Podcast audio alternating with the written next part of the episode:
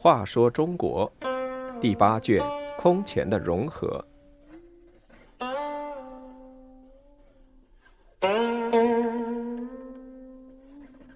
四十三，智取刘毅。士族出身的刘毅看不起寒门出身的刘裕，但终究不是刘裕的对手。刘毅，今属江苏的彭城沛县人，出身士族。早年侨居京口，任徐州府从事。后来跟从刘裕，在平定桓玄中立有大功，历任青州、兖州、豫州刺史。但刘毅对刘裕并不服气。义熙六年（公元410年），他去镇压卢循起义。刘裕先是写信告诫他不可轻视，后来又派刘藩前去叫他不要出征。刘毅大怒，对刘藩说：“过去我是为了大局推崇刘裕，你真以为我的才能不及他吗？”他把信扔到地上，率领两万水兵出征作战。结果在桑洛州被打得大败。后来再要出兵，刘裕就不予同意。义熙八年（公元412年四月）。荆州刺史刘道归因病离职回家，朝廷任命刘毅为荆州刺史。刘毅对只让他当个地方刺史很不满，说只恨没有遇到刘邦、项羽，与他们一争中原。他提出要兼任交广二州的刺史，刘裕同意了。他又提出让亲信西僧师。为南蛮校尉、后军司马，毛修之为南郡太守，刘裕也同意了。刘毅要到京口扫墓，刘裕前去送别。宁远将军胡藩私下问刘裕：“公以为刘卫军真能处公之下吗？”刘裕不语。过了一会儿，问：“你以为如何？”胡藩说：“连百万之众，攻必取，战必克。”这方面，刘毅佩服于公。至于涉猎书传、咏诗谈论，他自以为高明，怕最终不会处攻之下，不如趁这次见面处止。刘裕说：“我和刘毅一起平定叛乱，他的过错尚无充分暴露，怎能自相残杀呢？”刘毅到了荆州首府江陵，就想灭掉刘裕。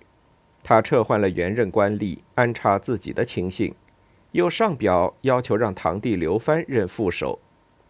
刘裕表面上应允，实际上已有所部署。当刘藩从广陵入建康准备赴任时，刘裕突然下诏宣称刘藩与谢坤参与刘毅谋反，将二人逮捕赐死。随即任命司马修之都督荆、雍等六州诸军事、荆州刺史，刘道陵为兖、青二州刺史。刘裕亲率大军从建康出发，出征刘毅，对外却封锁刘藩被杀及大军出征的消息。大军到达姑熟后，刘裕命王正鄂与蒯恩率领一百余条战船先行，交代说。